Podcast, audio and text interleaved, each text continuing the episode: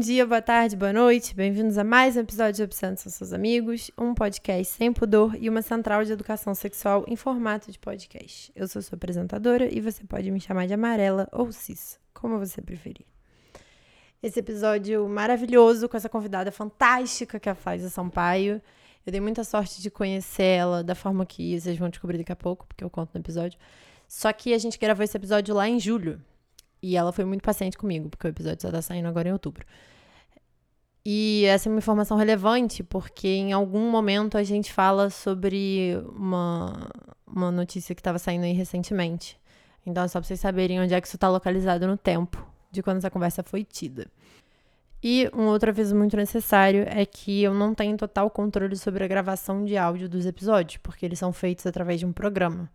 E o que aconteceu nesse episódio em específico é que, conversando com ela, eu estava ouvindo ela perfeitamente em determinados momentos que depois no áudio ficaram muito cortados. Eu não sei por que, o programa fez isso, eu não sei consertar, isso acontece às vezes, mas com esse episódio em específico aconteceu um pouco mais do que o normal. Então peço para vocês um pouco de paciência.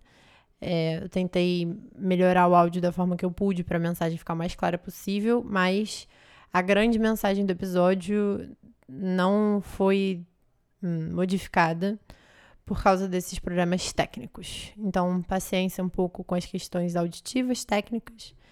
Seguiremos até o fim. Tanto, uma mensagem muito importante que ela passa realmente se perdeu, e por isso eu tô dando aqui no início. Ela, num determinado momento, fala que mulheres são responsabilizadas por transarem. Enfim, tendo isso em mente, no momento em que essa parte da conversa chegar, vocês vão conseguir juntar as peças, é só para vocês saberem mais ou menos qual é a mensagem. Dados os avisos técnicos, vamos falar sobre o conteúdo eu corro perigos agora com essa afirmação que eu vou fazer, que é, eu acho que esse é meu novo episódio favorito. A Flies, além de trazer argumentos de uma inteligência absurda, também tem uma sensibilidade por trás que é muito bonita. Eu acho que a inteligência ela só fica mais bonita quando a pessoa é sensível em relação às coisas que ela toca, né? Então esse episódio tá assim, nossa senhora. Passei metade da conversa arrepiada e outra metade rindo de nervoso. é, também acho que vale o aviso se você estiver procurando pessoas que discordem sobre a legalização do aborto e elas se contrapondo, não vai ser isso que vai acontecer. Eu e ela, a gente parte de uma posição muito firme em relação a esse assunto. E se, por causa disso, você quiser ir embora, tudo bem. No entanto, eu incentivo que fiquem, e para as pessoas que talvez se posicionem um pouco mais parecido com a gente, também incentivo que fiquem. Acho que esse é um episódio imprescindível. Ela traz os argumentos de uma forma contundente e redonda, sem nunca perder de vista as pessoas a quem essas questões se designam. E sem perder de vista uma das coisas mais importantes no mundo, que é o fato de que as pessoas merecem ter agência. Então, as mulheres merecem ter agência sobre seus próprios corpos. E além disso, como se isso tudo não bastasse, ela consegue confluir entre parâmetros institucionais e parâmetros pessoais. Então, dá para ver pela puxação de saco que eu tô fazendo aqui que eu tô completamente apaixonada pela Flies e eu espero que vocês se apaixonem também. Por isso, vamos começar. Obscenos são seus amigos, obscenos são seus amigos. Obscenos, depravados, imundos, escrachados, obscenos são seus amigos.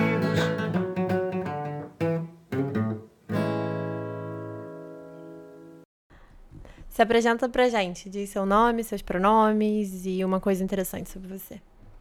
Bom, meu nome é Flaiza, eu sou mestranda em Direito Constitucional na UF, eu sou pesquisadora de Direitos Sexuais e Produtivos, meu nome é e sou advogada e feminista e militante dessa causa na luta pela legalização do aborto e garantia dos direitos reprodutivos das mulheres. Incrível. E eu queria contar um pouco para as pessoas como é que você veio parar aqui, posso? Claro. Eu fiz um post numa noite que eu tava pensando sobre como é absurdo o fato de que a gente olha para mulheres grávidas e fala: você vai ter que ficar grávida até o, rei, o fim da gravidez, né? E aí eu tava pensando, tipo, que loucura, né? Que a gente, enquanto sociedade, aceitou isso e a gente criminaliza a pessoa caso que ela, ela queira outra coisa. E eu expressei isso no Instagram. E aí você me disse que você estudava isso. E eu falei assim, pô, fantástico. Vamos fazer um episódio sobre isso. E aqui estamos. Obrigada pelo convite. Eu tô muito feliz de você estar aqui e vamos começar então falando o que, que são direitos reprodutivos, assim, para quem tá chegando aqui de paraquedas. O que, tá. que você diria? Então, os direitos sexuais e reprodutivos, eles são direitos que são direitos humanos, né?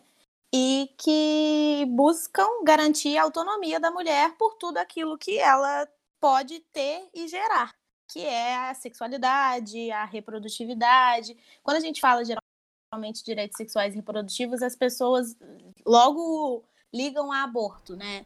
Uhum. Porque é muito atrelado ao direito de escolha, de ter ou não ter, de levar ou não levar a cabo uma gestação. Mas a gente também fala o direito de escolher essa gestação e escolher como parir. Ter, dar o direito à parturiente de levar a gestação até o final e parir como ela quiser. E que também está atrelado a isso. Então é mais ou menos essa linha dos direitos sexuais e reprodutivos. Ótimo. E como que você começou a estudar isso? Então, é um, uma longa história. Eu sou, eu moro no interior, né? Eu sou de Barra Mansa, interior do Rio. E uhum. eu tenho um irmão. E eu comecei a ver a diferença da criação em relação à sexualidade dada ao meu irmão, que é homem, hétero, cis, e a mim. E eu comecei a questionar muito isso. E o meu irmão, ele teve uma. Hoje em dia ele é uma pessoa ótima, mas ele teve uma criação extremamente machista. E eu começava a sempre questionar por quê, por quê, por quê, e a questão do como o homem lida muito com a sexualidade, eu comecei a entrar na, na busca de sexualidade, autonomia do corpo da mulher, por que esse cerceamento de direitos, por que abafar a sexualidade da mulher, e cheguei até a questão do aborto. E não fazia sentido, na minha concepção, claro que a gente amadurece muito. Quando eu entrei na graduação, de jeito, fiz faculdade na UF, do polo de volta redonda e ainda era um polo de desenvolvimento. Então, quando a gente entrou, o coletivo feminista estava se, se desenvolvendo, as questões ainda muito eram de maioria dos professores eram homens. E eu, eu não conseguia entender por que da criminalização do aborto.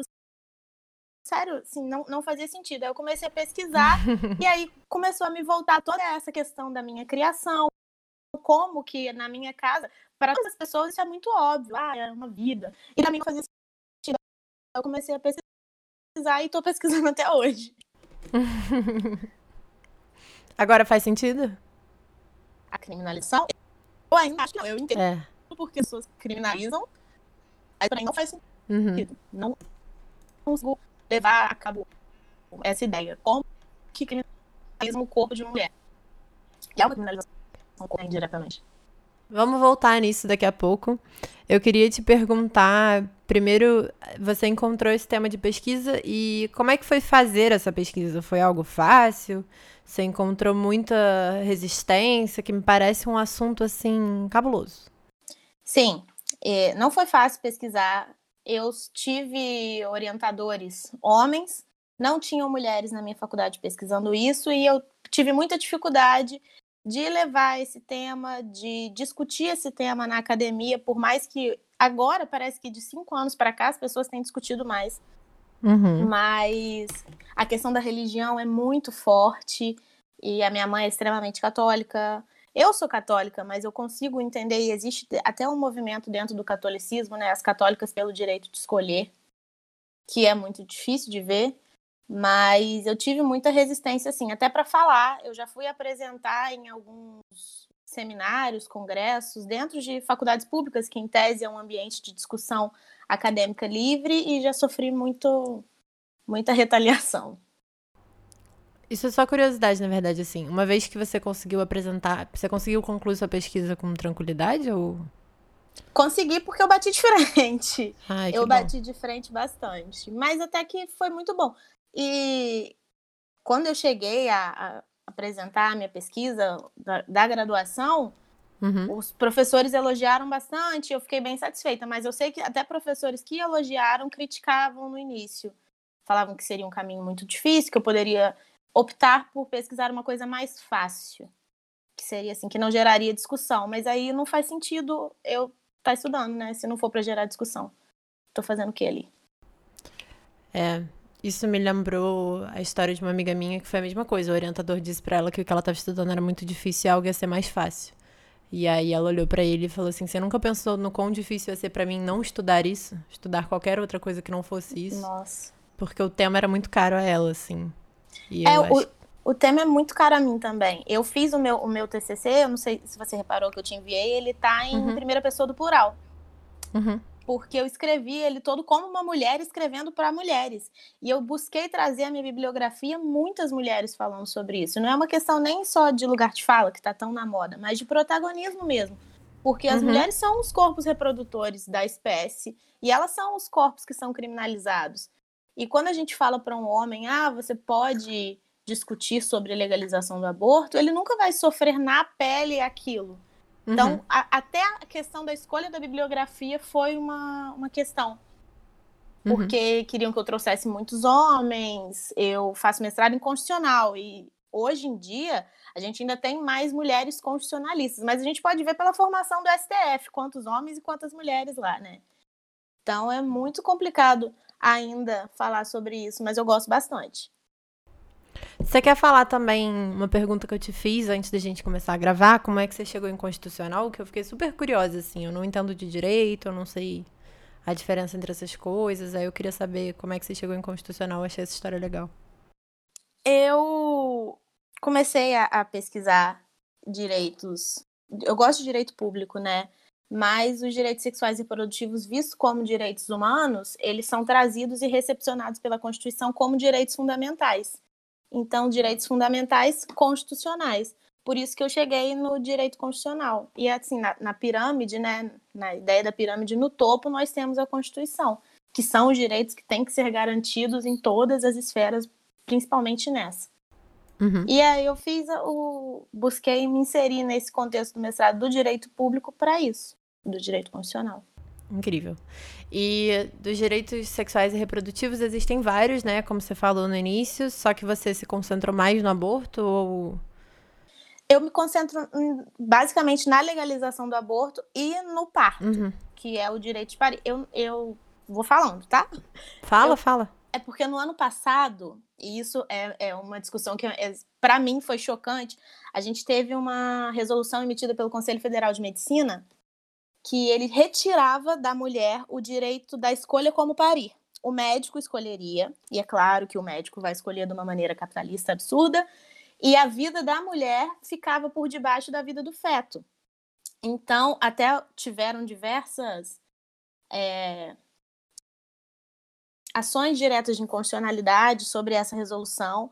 O próprio TRF de São Paulo declarou alguns artigos inconstitucionais, o pessoal entrou com uma DPF para porque é muito absurdo tirar da mulher o direito de como parir e colocar a vida dela abaixo da vida do feto. Então isso me preocupava muito. E a gente volta na questão do aborto, porque se a mulher não pode que dirá parir, que dirá não parir, né? Escolher ou não levar essa gestação. Então Uhum. eu foco nesses dois, nesses dois pontos, Uhum.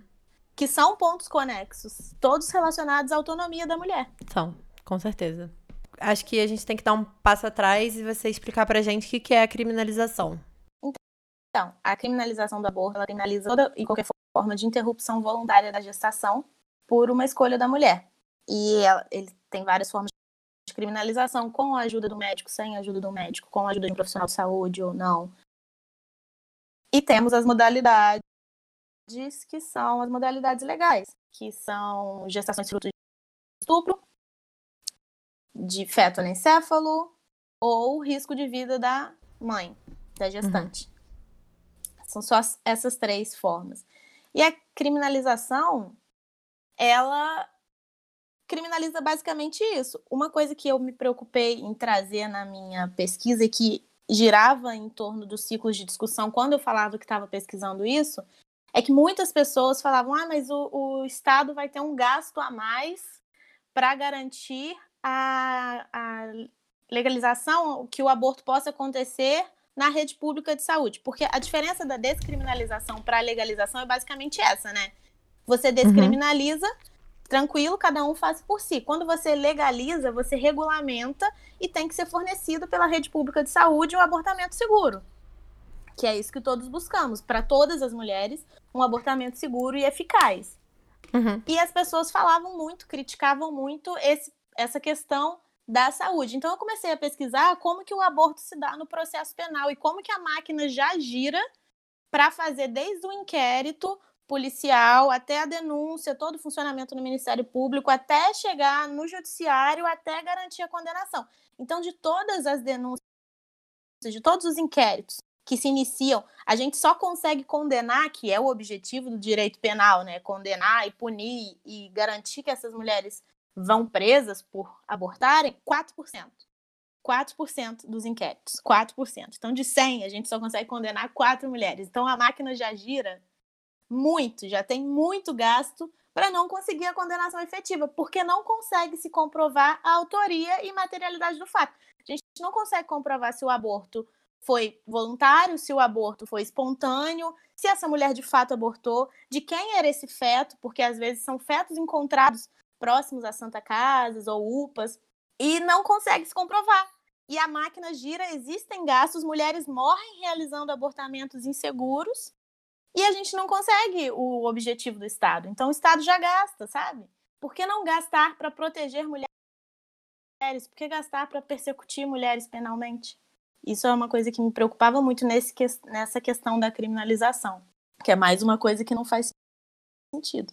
Mas aí a gente tem o direito como um instrumento de opressão e não como um instrumento de garantia de direitos, né?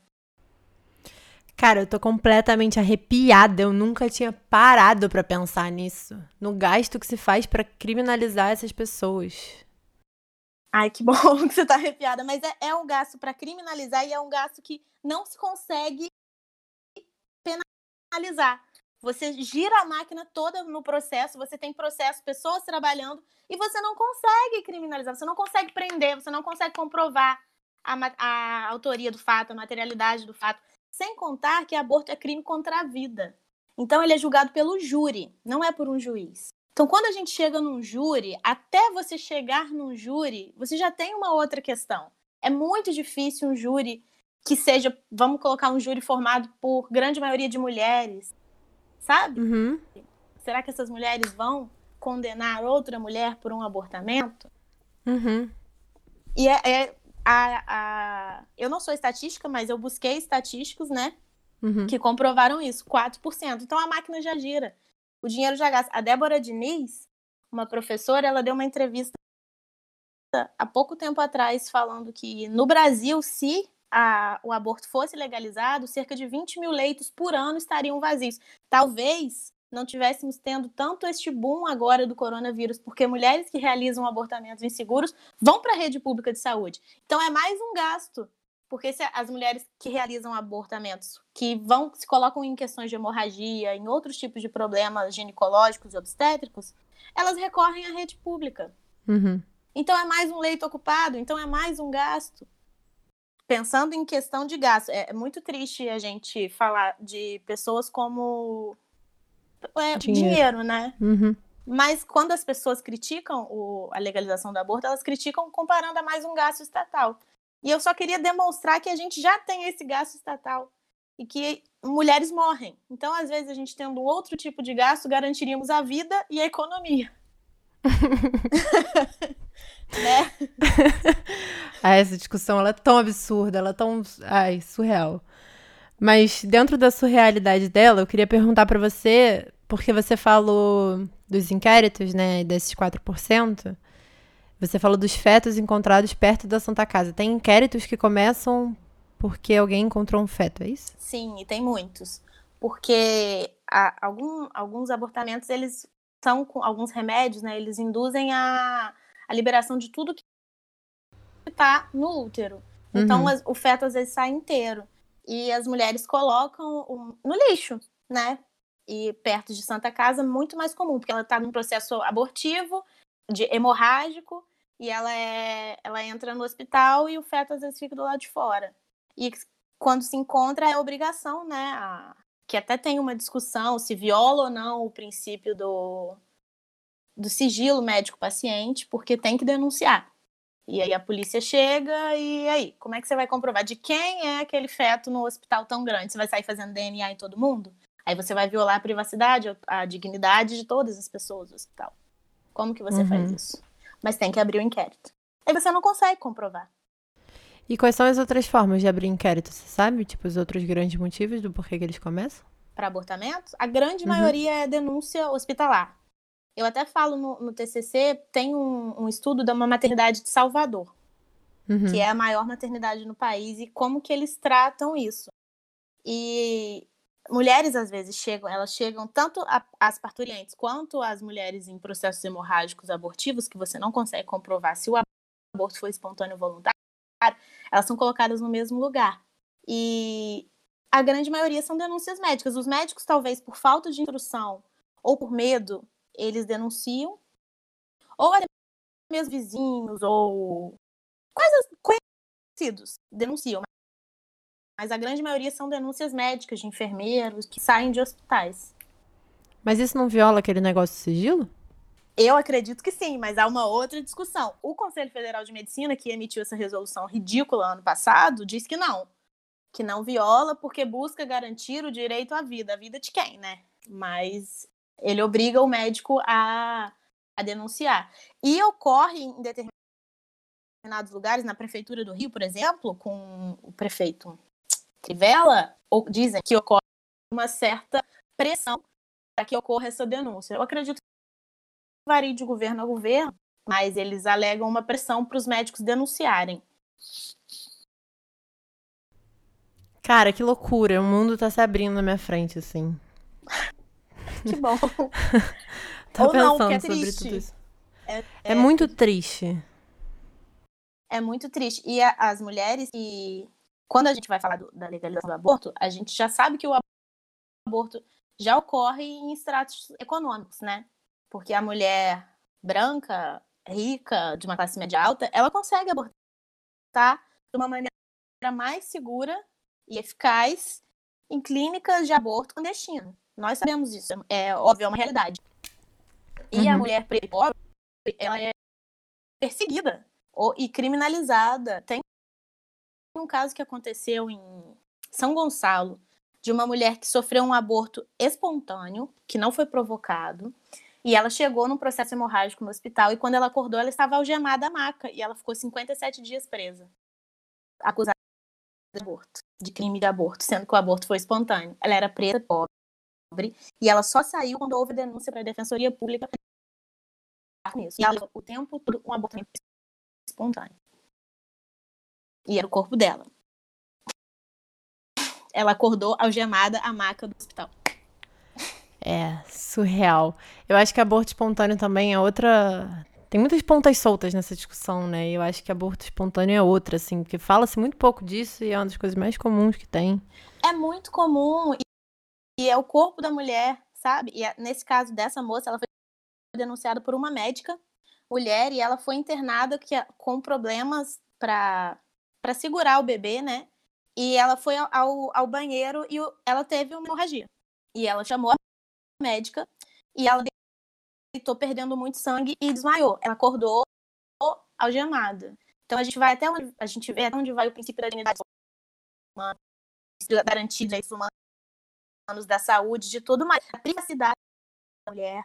Ela tá no hospital. Garantir a saúde em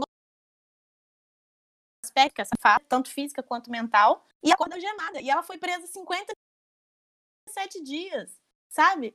Tudo que uma mulher já sofre, independente do abortamento espontâneo ou voluntário, o aborto ele já afeta diversos aspectos da vida da mulher, especialmente saúde mental. Ela acordou no hospital algemada, onde ela foi buscar a garantia da saúde dela, sabe? Uhum. Isso para mim é, é, muito absurdo e é criminoso. E o Estado não reconhece como criminoso. E independente da criminalização do aborto ou não, é o corpo dela. Como que se discute o corpo da mulher nessa esfera pública dessa maneira? Ela acordou algemada, a polícia já tinha toda a ficha dela, o prontuário dela foi para o Ministério Público. 57 dias de prisão preventiva. Qual era o perigo que essa mulher oferecia à sociedade, sabe? Por que, que ela foi presa preventivamente? Então isso me preocupa muito. Tô muito militante, assim, né? Eu, eu fico com raiva. Ai, mas eu tô achando lindo. Eu acho uma delícia as pessoas falando com raiva das coisas, porque eu sinto muita raiva do mundo mesmo. Eu acho que é através dela que a gente consegue mudar ele. Então, Sim. tô muito Ai, feliz de você tá. Enfim, Porque- é custoso, né, sentir raiva. É, E- e me preocupa muito como que o corpo da mulher é de domínio público. Como que se discute o corpo da mulher e Uhum. principalmente a reprodução dessa maneira, Uhum, sabe?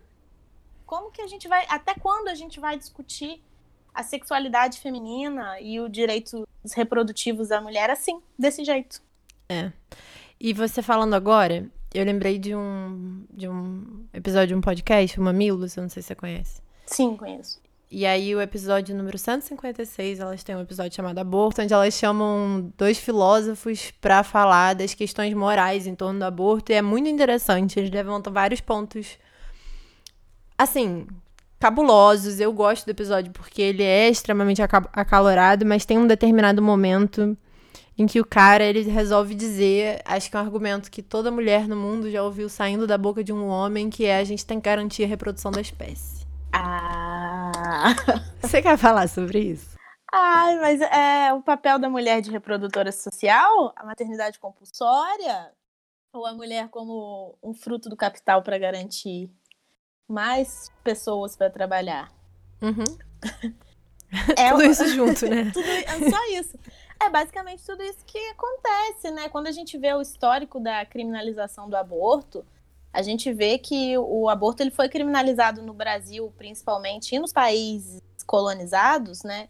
Porque tem Uhum. uma, uma grande diferença dos países que foram colonizados para os países que colonizaram. A gente pode ver claramente os países que colonizaram, a grande maioria já tem o aborto legalizado desde a década de 70 e 80.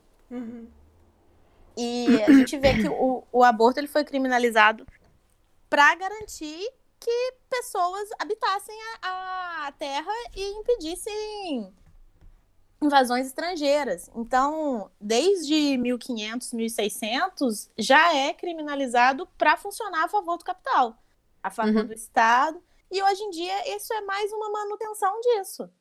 Só que de uma forma que domina o corpo da mulher, porque enquanto o capital está enxergando que são pessoas que vão funcionar para ele, que vão trabalhar para ele, ele criminaliza. Ele, as pessoas que trabalham para o capitalismo. E aí a gente tem toda essa questão. As mulheres têm que levar para trazerem pessoas, porque aparentemente tem pouca gente no mundo, né?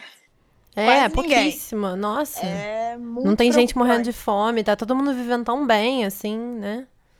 E até para manter essa desigualdade social. Porque pensa É. bem se as mulheres tiverem o controle do corpo delas e puderem ter um planejamento familiar, que é negado às mulheres pobres em si.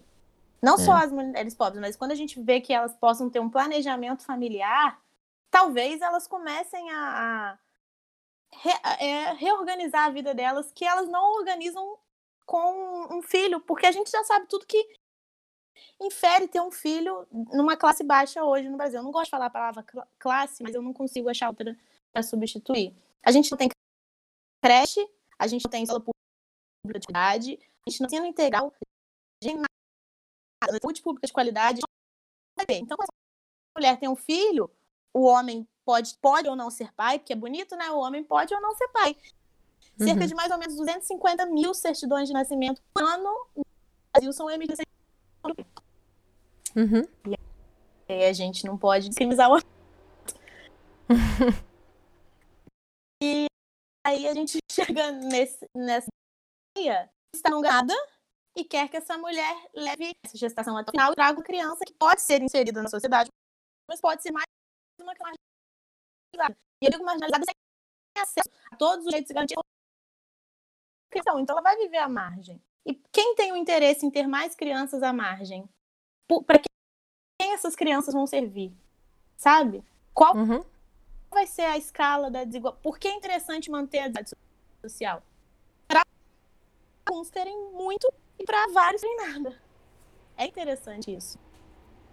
Não, não se tem o, o objetivo de que as pessoas pobres ou as mulheres, grande maioria das mulheres, quando você dá direito às mulheres, tem um livro, é O Mito da Beleza. Ele é antigo, mas ele é muito bom. Ele fala de, do ideal de manter as mulheres longe do- da política. Porque se você oferece o estudo e a política para as mulheres, elas vão começar a quebrar o sistema e não é isso que eles querem. Então, se você obriga a mulher a ter um filho e obriga a mulher a voltar para o domínio privado do lar, para criar aquele filho, ela tem que criar e o filho é da mãe, como é que vai ser? A mulher nunca vai, ter, vai lutar pelo ambiente político, essa mulher nunca vai lutar pela garantia dos direitos da mulher. Então, assim, é interessantíssimo você obrigar a mulher a ser mãe. Além de força de obra tal, tira dela o espaço público, volta ela pro, pro espaço privado e fala, linda, fica aí, cuida do seu filho, não vem pra política não, tá? Tem gente aqui que tá aqui por você, entendeu? Inclusive as pessoas estão aqui por você, não estão decidindo nada por você. Mas tem gente aqui. Aí. Que não é você, o que é mais importante. É, e que nem quer que você, nem pessoas como você cheguem lá. Uhum. Mas tem gente. Como os argumentos em torno da defesa, né, da criminalização, eles são frágeis, assim. Primeiro porque eu acho que as pessoas não entendem o que é criminalizar a mulher, elas acham que as clínicas, a pessoa vai sair da clínica de, de aborto, né, já presa. Não é isso. Acho que as pessoas têm. Elas não param pra pensar um pouco no que significa ir pra cadeia e qual o sentido de uma cadeia, né? Que seria para ressocializar a pessoa, para colocá-la de volta no mundo e tal. Que isso tem um custo gigantesco, porque se o, um dos argumentos é legalizar o aborto vai ser um custo para o Estado. Bom, tem um custo gigantesco Sim. da gente manter ele criminalizado. Começa por aí. Mas também tem um custo gigantesco das crianças que nascem. E, Sim. Né, e toda essa estrutura que você está falando, eu tô só pensando, isso é custo para o Estado, isso é custo para o Estado, isso é custo para o Estado. E como os argumentos são absurdamente frágeis, assim. Nesse sentido. É, é, enfim. Pois é, e são argumentos basicamente morais, né? E uhum. vou falar um pouquinho de um tema bem, bem jurídico, que a gente fala quando o direito penal ele tem que tutelar a última ratio, né? Que em tese é, são os bens jurídicos mais importantes do Estado. Aquilo que tem que ser tutelado de toda maneira. Aí quando a gente pensa na criminalização Mas, do aborto. Desculpa te interromper. Traduz isso pra gente. O que, que significa tutelar e o que, que significa a última. Tutelar é defender. Certo. Então, quando a gente fala, por exemplo, homicídio, o bem jurídico tutelado é a vida. Tá bom. É, é, deixa eu ver um outro. É crime, o bem é, roubo. O crime, o bem jurídico tutelado é o patrimônio da outra pessoa. Uhum. Então, quando a gente vai até o, o crime do aborto, ok. A gente tem um, um crime que. Qual é o bem jurídico tutelado? Ah, é a vida. Ok, mas aí no direito civil, a teoria que é aceita pelo, pelo sistema brasileiro é a teoria natalista que tem que nascer respirando com vida. O feto, não, fora do corpo da mãe, ele não sobrevive. Seria a, a proposta de alguns códigos penais novos é até a 12 semana de gestação, um abortamento seguro. Não, não funciona, não vai sobreviver fora do corpo da mulher. Tá, uhum. aí a gente tem o direito penal ali voltando. O direito penal que não que não criminaliza o incesto, que é um crime moral, que não que, que é um crime moral, que é uma questão moral, o uhum. adultério, que já foi criminalizado e foi descriminalizado porque é uma questão moral, mas criminaliza jogo do bicho e aborto. E aí? Não faz muito sentido questionando dentro do, dos argumentos jurídicos. Essa moralidade que o Estado prega é, são argumentos sem base nenhum. A gente uhum. não consegue entender ah, é, a gente não criminaliza o aborto pensando na, na busca da defesa de uma suposta vida, porque pode ser que venha ou pode ser que não. A gente criminaliza o aborto porque a gente criminaliza a mulher que transa. Porque a gente criminaliza o corpo da mulher, a autonomia da mulher. Uhum. Então, o direito penal, combinado com o princípio da proporcionalidade constitucional, não é proporcional nisso. O Estado ele é paternalista, ele entra no, na autonomia da mulher. Ele entra no direito da mulher de escolher ou não desenvolver uma vida ou levar aquilo, aquela gestação ou não. Não, uhum. não faz sentido das próprias teorias do direito, que é o, o que mantém essa, esse aborto criminalizado, jurídicos que não faz sentido. A questão deve ser discutida no privado. É uma coisa moral, ou não é moral, mas é uma coisa interna. E é discutido publicamente. Sabe? Calma, mas agora quando você diz privado e publicamente? Porque a discussão dele ser pública significa também a gente lutar por ele ser legalizado e o Estado garantir esse aborto legal. Sim, sim. Eu, eu digo o Estado iria garantir esse aborto legal, mas quem escolhe o aborto é da mulher, não é privada. O Estado, quando ele leva essa discussão a público, ele não leva essa discussão pública, ele criminalizou é. e ele se fechou uhum. a discussões. Não há um ideal de troca direito de escolher. A escolha ainda vai ser privada. A discussão é pública, mas a escolha é privada. Então, muito me preocupa é que a gente consegue discutir o que está tá regulamentado, né? Está criminalizado. E a gente não consegue levar a, a, cabo essa ideia de que é uma escolha da mulher. Legalização do aborto, junto com a educação sexual, junto com fornecimento de contraceptivos de qualidade, eu não, de anticoncepcionais, que eu vejo muitos problemas na, na contração hormonal. Mas camisinha, camisinha tá aí, sabe? A gente pode ser a discussão da tirar esse tabu que tem. Porque ainda tem tabu. A camisinha não funciona. funciona. Aí, junto com a educação e a legalização da aborto, a gente vai ter um, um, uma coisa muito diferente. Foi o que aconteceu no Uruguai, que tá logo aqui. Que a gente não consegue ver e aprender, sabe? Parece que o Brasil, ele é um... Ai, o Uruguai... É, é, o Uruguai é igual o Canadá para os Estados Unidos. É assim, gente, tá aqui do lado, pelo amor de Deus. É, parece que o Brasil, ele é aquele primo, sabe, que todo mundo tem, que é rico não é rico, tá aqui na América Latina. Ele tá acontecendo, mas ele não Desculpa não. te interromper, é que tá cortando um pouquinho. Você tava falando, o Uruguai é lindíssimo, acabou com a mortalidade materna.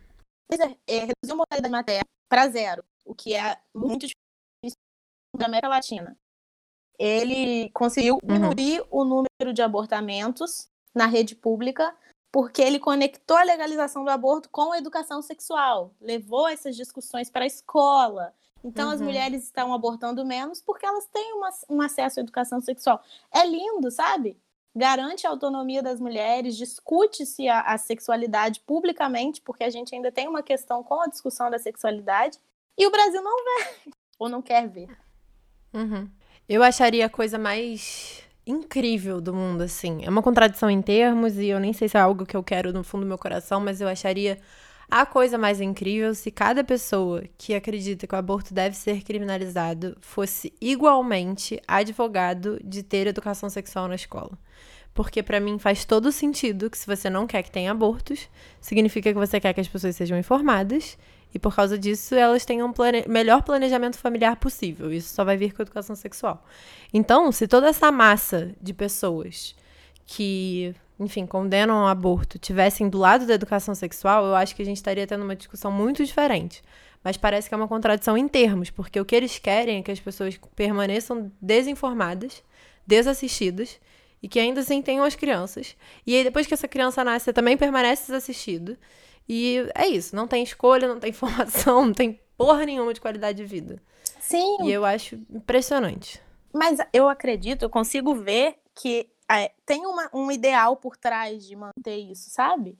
Você. Uhum, claro. É, é interessantíssimo você ter pessoas sem qualidade de vida, sem acesso à educação e saúde de qualidade, criminalizado porque engravidou, e quando você uhum. não. É, a maioria dessas pessoas não saem do seu mundinho, né? Você tá ali fechadinha. Ai, mas eu tive educação sexual de qualidade. Por que, que é essa pessoa? E só engravida quem quer. Nossa, não tem frase pior, assim. Só engravida quem quer.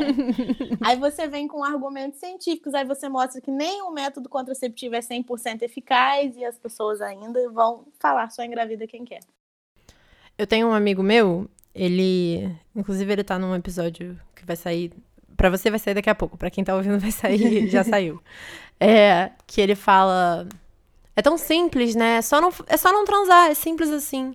Eu acho também que a gente tinha que parar de dar assistência para problemas cardíacos no hospital. É só você comer bem come bem, faz exercício, pronto, não vai ter problema cardíaco. Tinha que parar de gastar dinheiro assistindo pessoas que têm problemas cardíacos, sabe? Nossa, Mas não é tão simples. É, não é tão simples dizer não pro brigadeiro final de semana, né? Um baconzinho, um torresmo. Exato. Perdão, veganos. o negócio da sexualidade para mim bate na mesma tecla. Você fica assim, gente, mas vocês estão botando uma simplicidade num lugar que não é simples. E é, quando a gente, a gente tem que entender que eu acho que é, é muito mais difícil. As pessoas colocam o, o sexo como uma escolha, mas não é biológico. O ser humano, ele, ele transa, é do, do corpo da pessoa. Então é a mesma coisa assim, ah, para de beber água. É, para de, uhum. de comer. Não, para de é só não transar. Gente, é biológico, é um, se torna uma necessidade humana tal qual a produção de endorfina. Senão a gente não produziria, sabe? Senão não seria interessante transar. Aí uhum. a gente coloca isso como uma coisa muito fechada. E a gente não não tô tentando não bio, biologizar o sexo, mas é biológico. Não Uhum. é um- uma escolha. Mas aí a gente volta para a infantilização da mulher.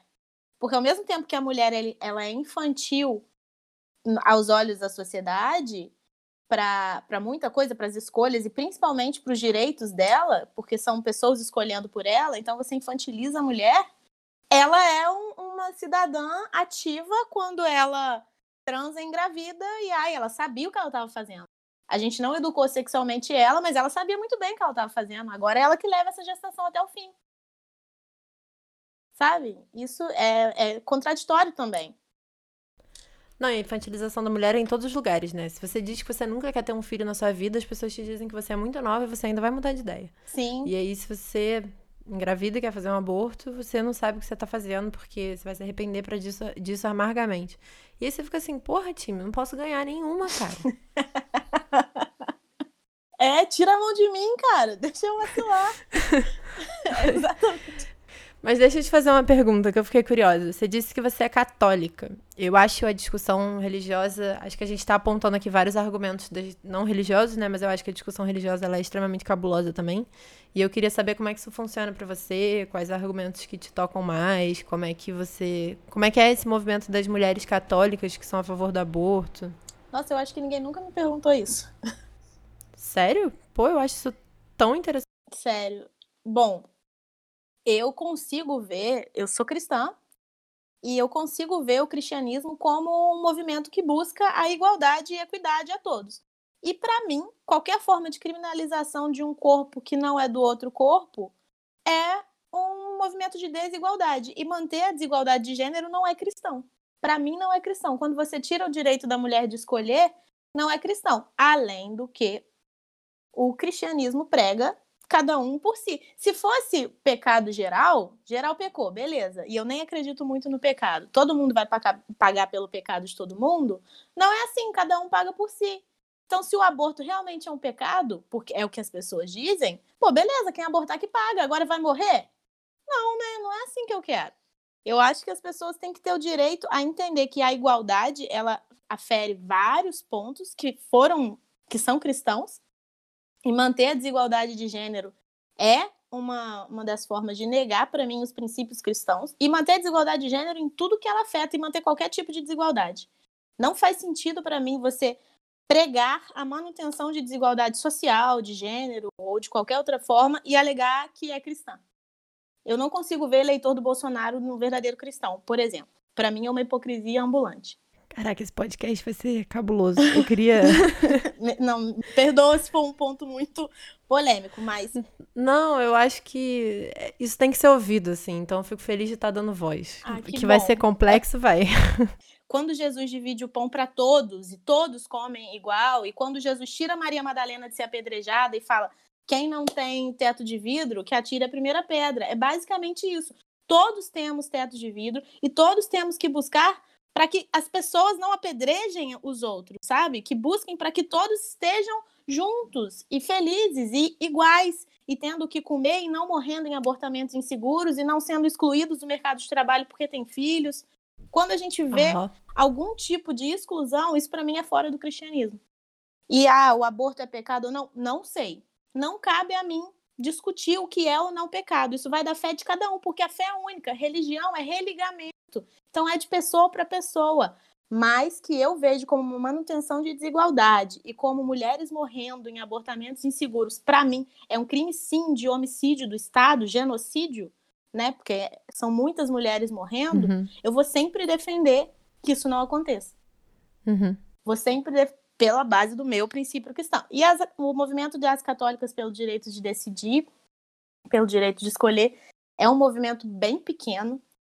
Ele é bem recente, eles têm até um, elas têm até um canal no YouTube, é bem bacana, e elas falam basicamente disso. É muito criticado.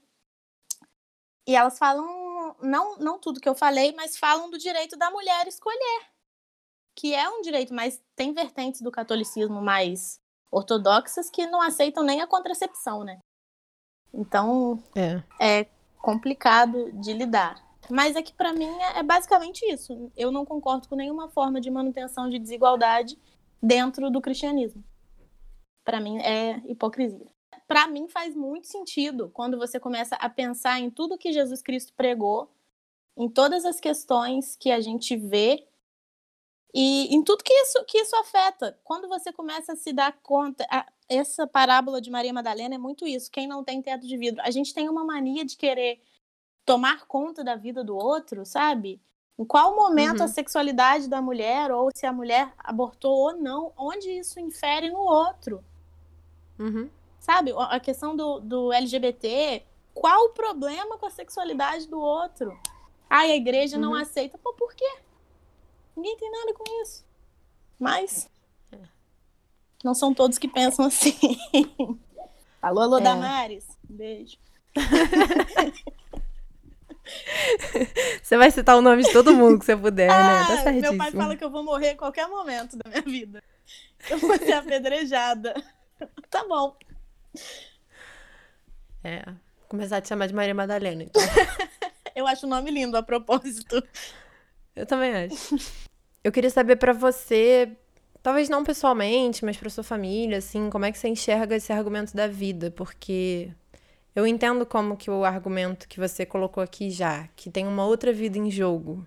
E que vida é essa que a gente está protegendo e como que a gente está protegendo ela? Entre. Mas eu queria saber como é que isso casa com a vertente religiosa da sua pessoa, entendeu? Sim. Então, é, isso eu, eu acredito que varie de pessoa para pessoa. E varia até no que você concebe como vida. Né? Quando, a partir de quando é vida, a partir do, de quando não é vida. Então, isso uhum. eu, eu estudei muito para isso eu acredito que vá de pessoa para pessoa. Mas a minha família é extremamente católica e nenhum deles concorda comigo. Vai de, de pessoa para pessoa. Eu, Flaisa, não posso dizer que hoje eu, se eu engravidasse, eu abortaria ou eu não abortaria. Porque isso vai muito além da, até das minhas crenças religiosas. Porque a religião ela não pauta tudo na sua vida. Depende do momento, depende de tudo e depende do que a gente concebe como vida, uhum. sabe? Quando eu fui estudar, eu, eu, o meu irmão ele faz nutrição. Eu pedi para ele pegar na faculdade dele um livro de embriologia. E eu lembro que eu fiquei lendo muito até quando era considerado e por exemplo no judaísmo só é considerado vida depois do terceiro mês de gestação.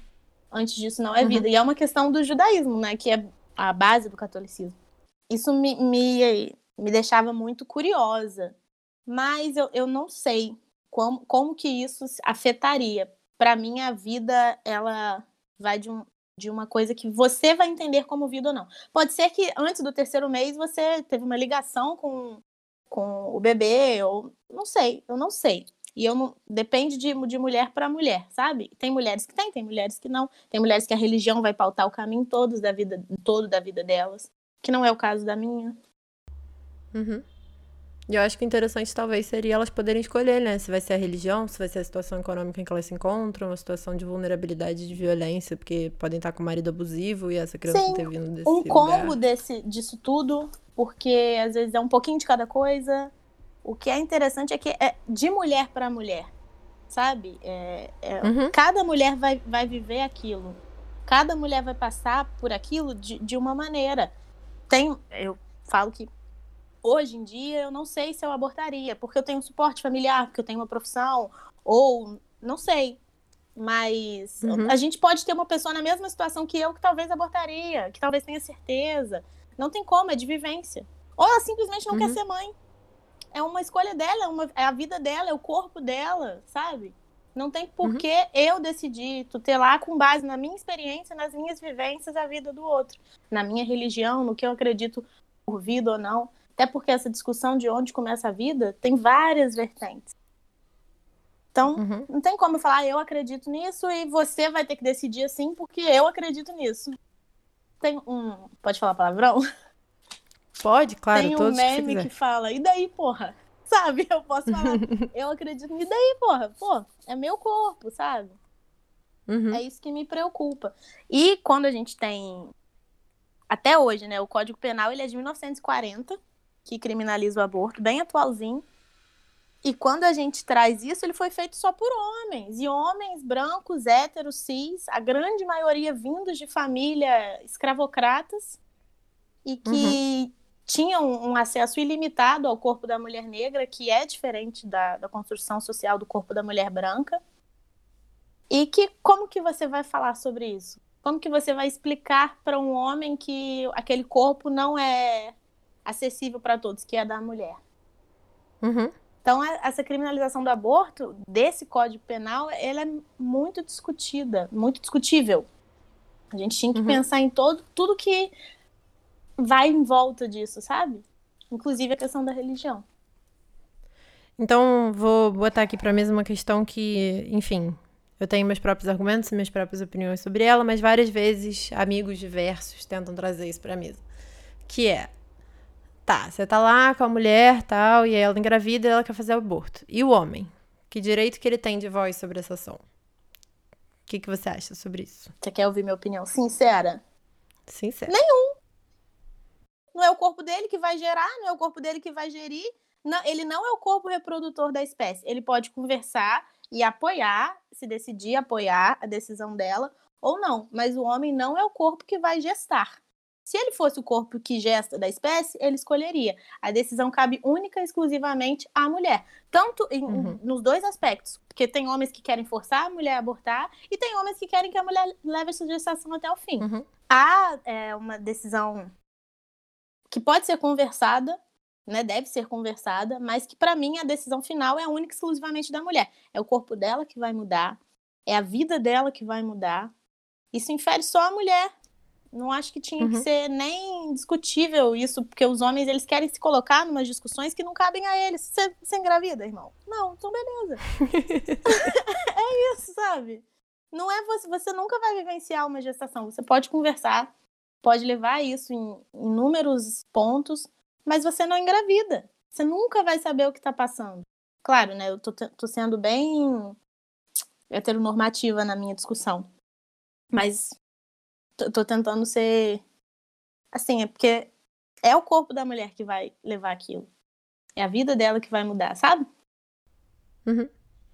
Não, e eu acho que até episódios futuros, existem várias questões é, que saem da heteronormatividade. Eu acho que essa discussão do aborto, especialmente no Brasil, por ela estar tá tão incipiente, a gente ainda tem que falar em termos de homens e mulheres. É. Mas tem casos de homens que. homens trans, né, que fazem aborto também, são muito mal atendidos. E questões assim. Mas ainda sobre a outra questão, eu só queria deixar aqui pontuado que uma coisa que me impressiona muito é como homens vão dizer isso, né? Ah, porque você também tava lá, também fez a criança, não sei o que. Vai que você não quer que a pessoa faça um aborto. Vai que você quer que a pessoa faça o aborto e a mulher não queira.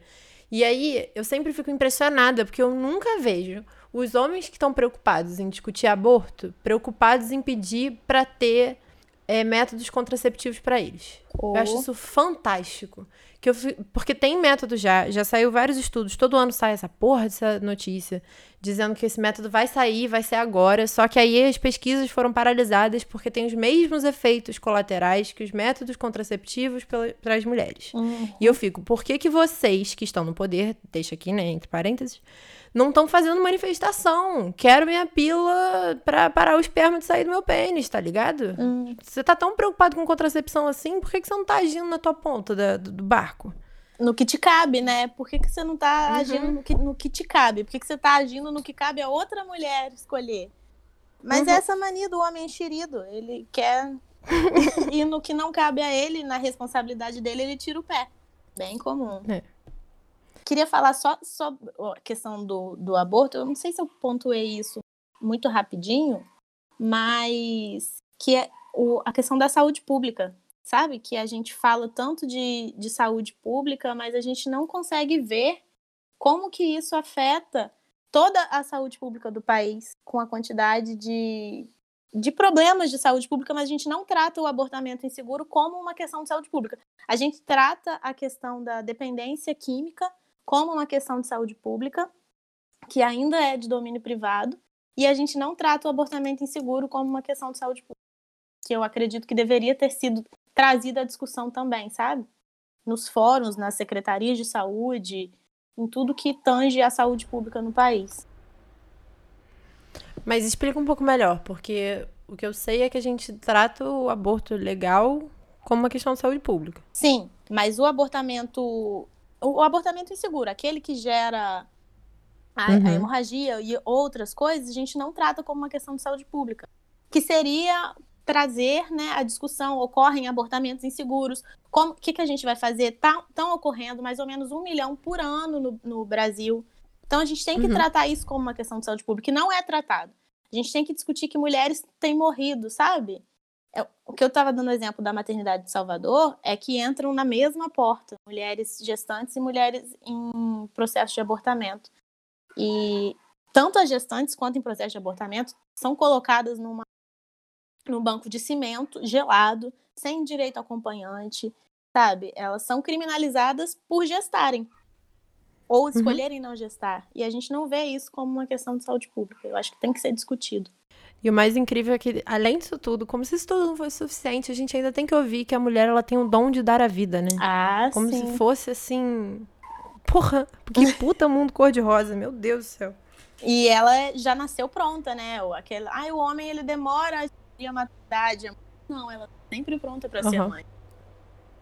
Aham. É, Mas nunca tá pronta pra decidir ser mãe. sim, Ela só tá pronta pra ser. Quando a gente fala da- das ondas do feminismo, que a primeira foi o direito civil e político, entender a mulher como uma cidadã e dona de si, autônoma, né? E aí a gente Uhum. foi para a segunda onda, que é dos direitos sexuais e reprodutivos, que veio com a pílula anticoncepcional e tal.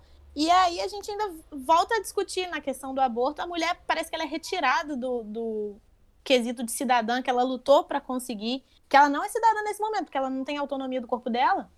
Ela já não tem um direito à igualdade para tudo, tal qual o homem. Ela já não tem a isonomia do tratamento igual, porque o homem ele é do corpo. O homem Uhum. ele tem o direito à autonomia do corpo dele 100%, a mulher não. Então ela garante um direito e ela retrocede nesse direito numa linha de uma linha do tempo de garantia de direito, o que é muito absurdo. Esse podcast aqui é só motivo de alegria, meu Deus. que bom. A gente tá muito bem, a gente tá garantindo só coisas boas. Aí a gente teve o Estatuto do Nascituro, posso falar um pouquinho? Fala. que é triste, que foi uma das coisas que me fez chorar, foi uma proposta de um congressista que queria retirar a legalidade do aborto por estupro, que não é criminalizado, alegando que a mulher deveria sim levar aquela gestação até o final e que aí, quando ela tivesse o filho, o Estado persecutiria o estuprador, encontraria o homem que violou o corpo dela e obrigaria ele a pagar uma pensão mensal até os 18 anos do bebê. Ou, se o Estado não encontrasse, né, o Estado pagaria um salário mínimo por mês para ela criar esse filho até os 18 anos. Olha só que proposta bacana. Uhum. Olha que legal. E tá aí correndo. É, pra ela sentir raiva do filho, pra ela ter que olhar na cara do É. estuprador dela. Não, Você perpetua um imagina. ciclo de violência, é muito agradável. Isso sem colocar na revitimização da mulher, que vai ter que colocar ela em contato com o estuprador. E aí a sociedade vai falar o quê? Pô, mas que estuprador bonzinho, ele ainda tá pagando a pensão. Ele nem queria. Ela provocou ele. O cara não era assim. Ele tá pagando a pensão. Uhum. Sabe? E muitas das, das- Muitos dos estupradores, eu não, eu não sou punitivista, tá? Mas é porque tô defendendo. Muitos dos estupradores, a gente coloca eles como, ai, homens pobres ou homens sem acesso à educação. E não. Nós temos estupradores em todas as esferas de poder. Então são homens que às vezes podem pagar um salário mínimo, nem faz diferença para eles, e vão ser colocados como, ah, foi um deslize, coitado. Agora ele tá lá pagando a pensão para ela e fazendo ela relembrar todos os dias o crime sexual que ela vivenciou. Mas tá tudo bem. O Estado vai dar esse, esse suporte para ela, vai achar o cara. É muito absurdo. É. Eu lembro que foi ano passado isso. Estavam passando um negócio que queriam acabar com a desobrigação de apresentar um BO quando você fosse fazer um aborto legal.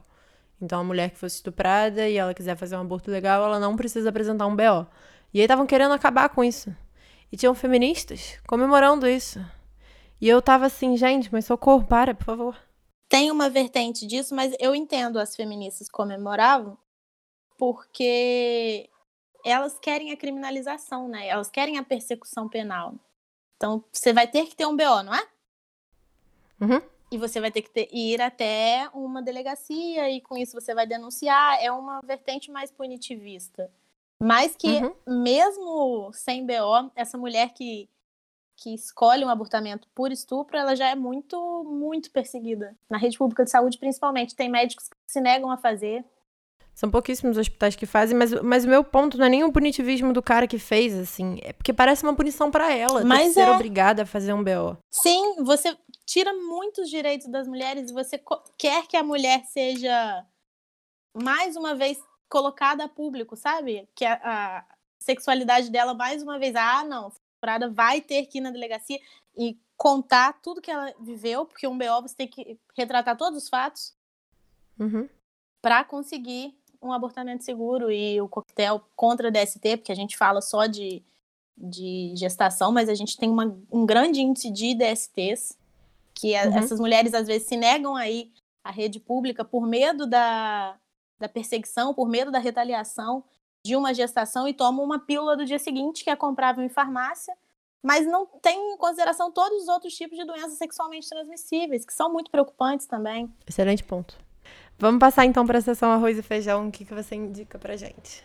Olha, indico dois livros e uma trilogia de filmes. Vou indicar o Gênero, Raça e Classe, da Angela Davis, que ele mostra como esse recorte de gênero e raça com a questão do controle do corpo da mulher é muito interessante, do corpo da mulher pobre do corpo da mulher preta.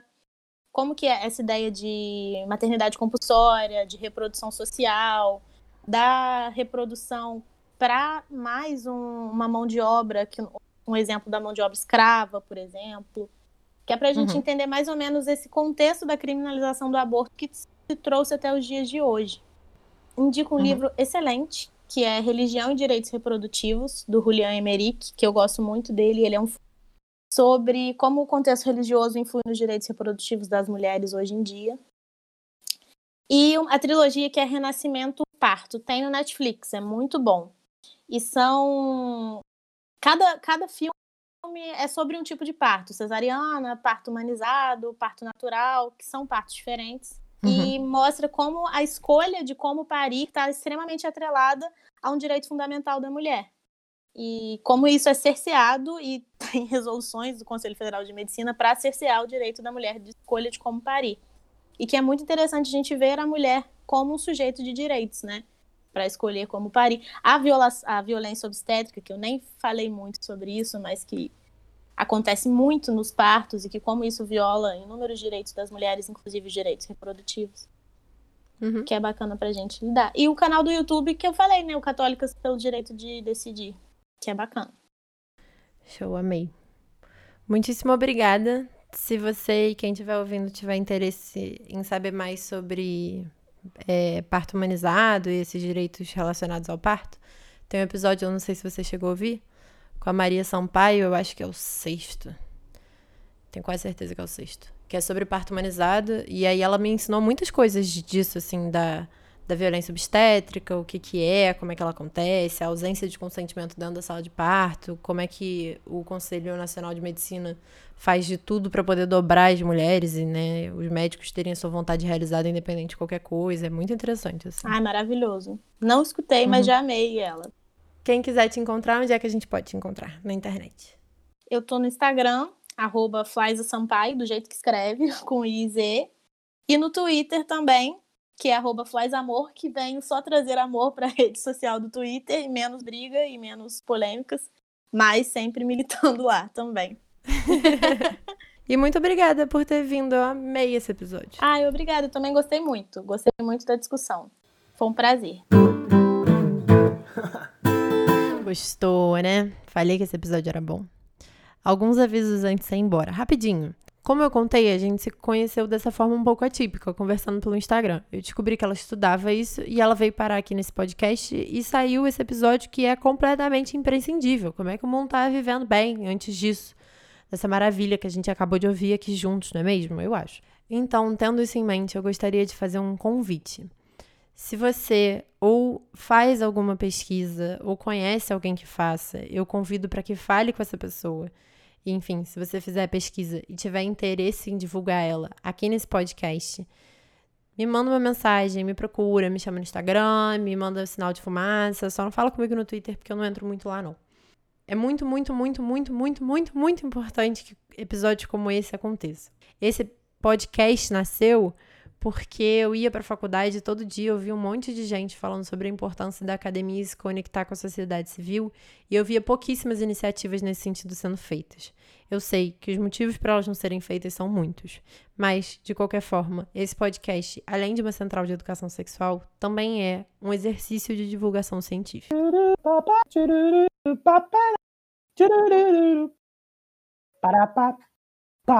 Alguns agradecimentos. Eu queria agradecer demais ao Francisco Maciel Pires, que você pode encontrar o contato em arroba um caixa de músicas pela vinheta desse episódio. E eu acho que tá bom, né?